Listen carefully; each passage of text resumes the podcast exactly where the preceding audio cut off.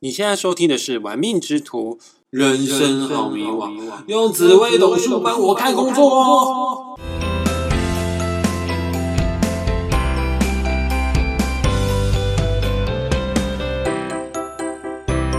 嗨，大家今天还行吗？我是玩命之徒的大师兄，今天是我们频道的第二集，我要来跟大家聊一聊命宫是天机的朋友，你适合哪方面的工作？在我们开始之前呢，你可以打开你的手机看看你的紫微斗数命盘，你会发现到命盘当中啊有密密麻麻的文字，其实全部都是星星的名字。紫微斗数里面呢，总共有一百零八颗星星。也很巧的一件事是，佛家也是这么讲的哦，人有一百零八种烦恼。还有啊，皇帝脖子上戴的朝珠啊，刚好也是一百零八颗。很多人听到一百零八这个数字啊，都吓一跳。天哪，大师兄！这个一百零八颗星星这么的多，紫微斗数是不是很难学、很难去记忆啊？大家不用担心哈，其实大部分的星星啊，力量都不是很强啦，对我们人生的格局啊，影响并不是很大。但是呢，有十四颗星是最最最最重要的，这十四颗星我们叫做十四主星。换句话说，在紫微斗数的世界里面，我们把人啊大方向的划分啊十四种不同类型的人，就像是西洋的占星学，他们也是大方向的把人啊划分成十二种类型，也就是俗称的十二星座。来，要回到我们的主题，今天要跟大家介绍的天机星，是我们紫微斗数十四主星当中最有智慧的星星。它的五行啊属木。哦哦，对了，讲到五行，插播一下，大家都听过五行吧？就是所谓的金木水火土，大家可以发挥一下你的想象力哈。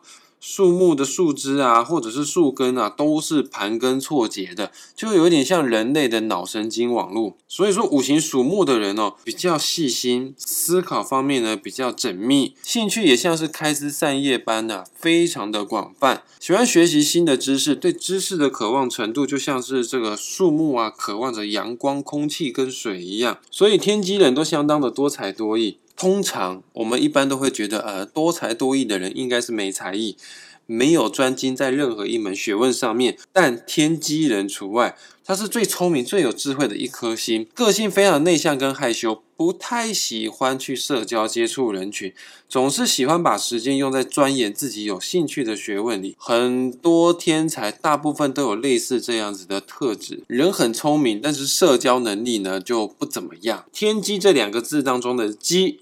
也代表机械，还有机智，脑袋很清晰，逻辑思维强。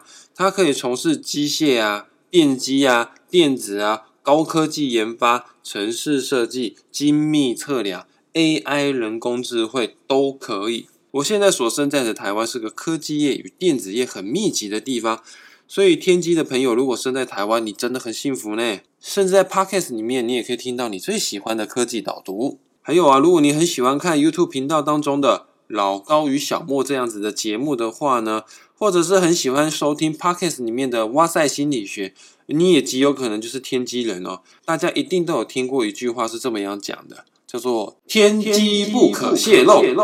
大师兄，我以前还没出师，在学命理的时候，家人朋友都建议我：哎，你不要学这个，学命理不好啦，你会帮人家背业障哦，你到时候会影响到自己的运势哦。你都没听过吗？天机不可泄露吗？那我告诉大家，很多人都误解了这一句话。所谓的天机不可泄露当中的“天机”这两个字，就是一般人不容易理解的学问，好比玄学。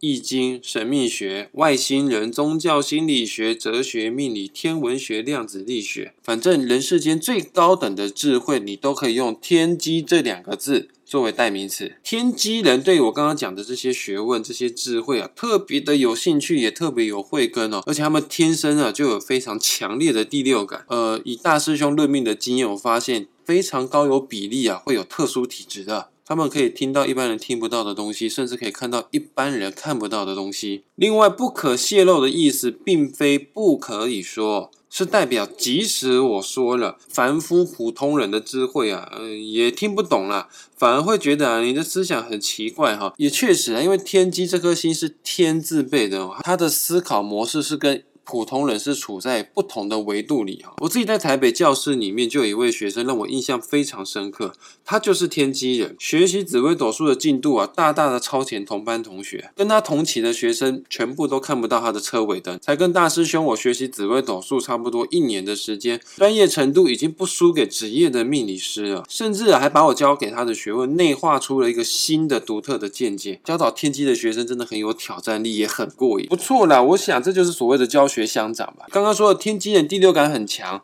所以他们的感觉很敏锐，加上他们喜欢收集情报跟知识，举凡中美贸易战啊，呃，黑天鹅啊，灰犀牛啊。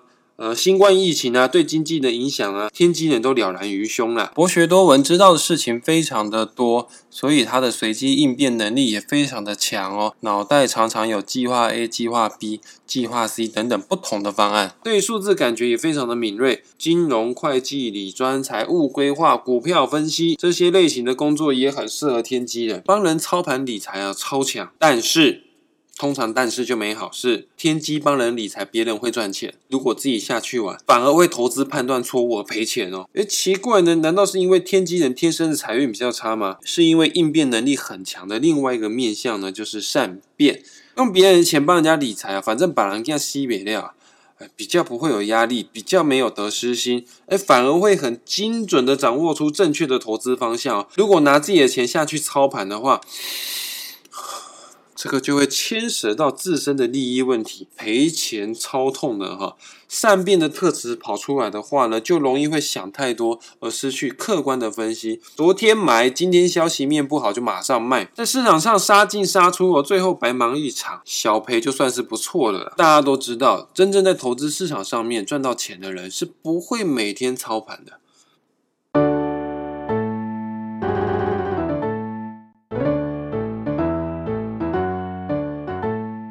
讲到这边，大家会不会很羡慕天机的朋友？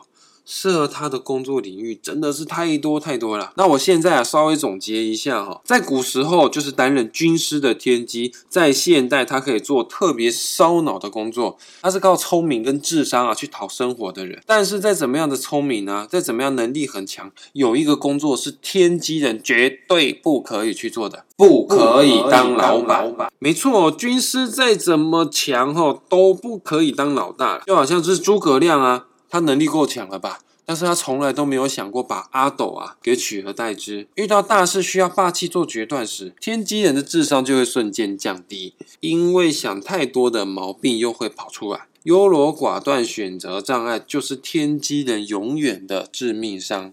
以上所讲的就是天机坐镇命宫的人，你所适合的工作。再提醒大家，是命宫，不是官禄宫。我们的影片即将要结束了，我知道你很忙，很感谢你听到最后。如果你还有时间不嫌麻烦的话呢，我恳请你，订阅我的 Podcast 频道，也可以脸书上面搜寻“玩命之徒”，可以找到我的粉丝团，帮我点个赞。也可以在 YouTube 上面呢搜寻“玩命之徒”，到订阅我的频道哦。下一周预告，我会介绍命宫是太阳的人适合。做哪方面的工作？拜拜，各位小伙伴，我们下次再见。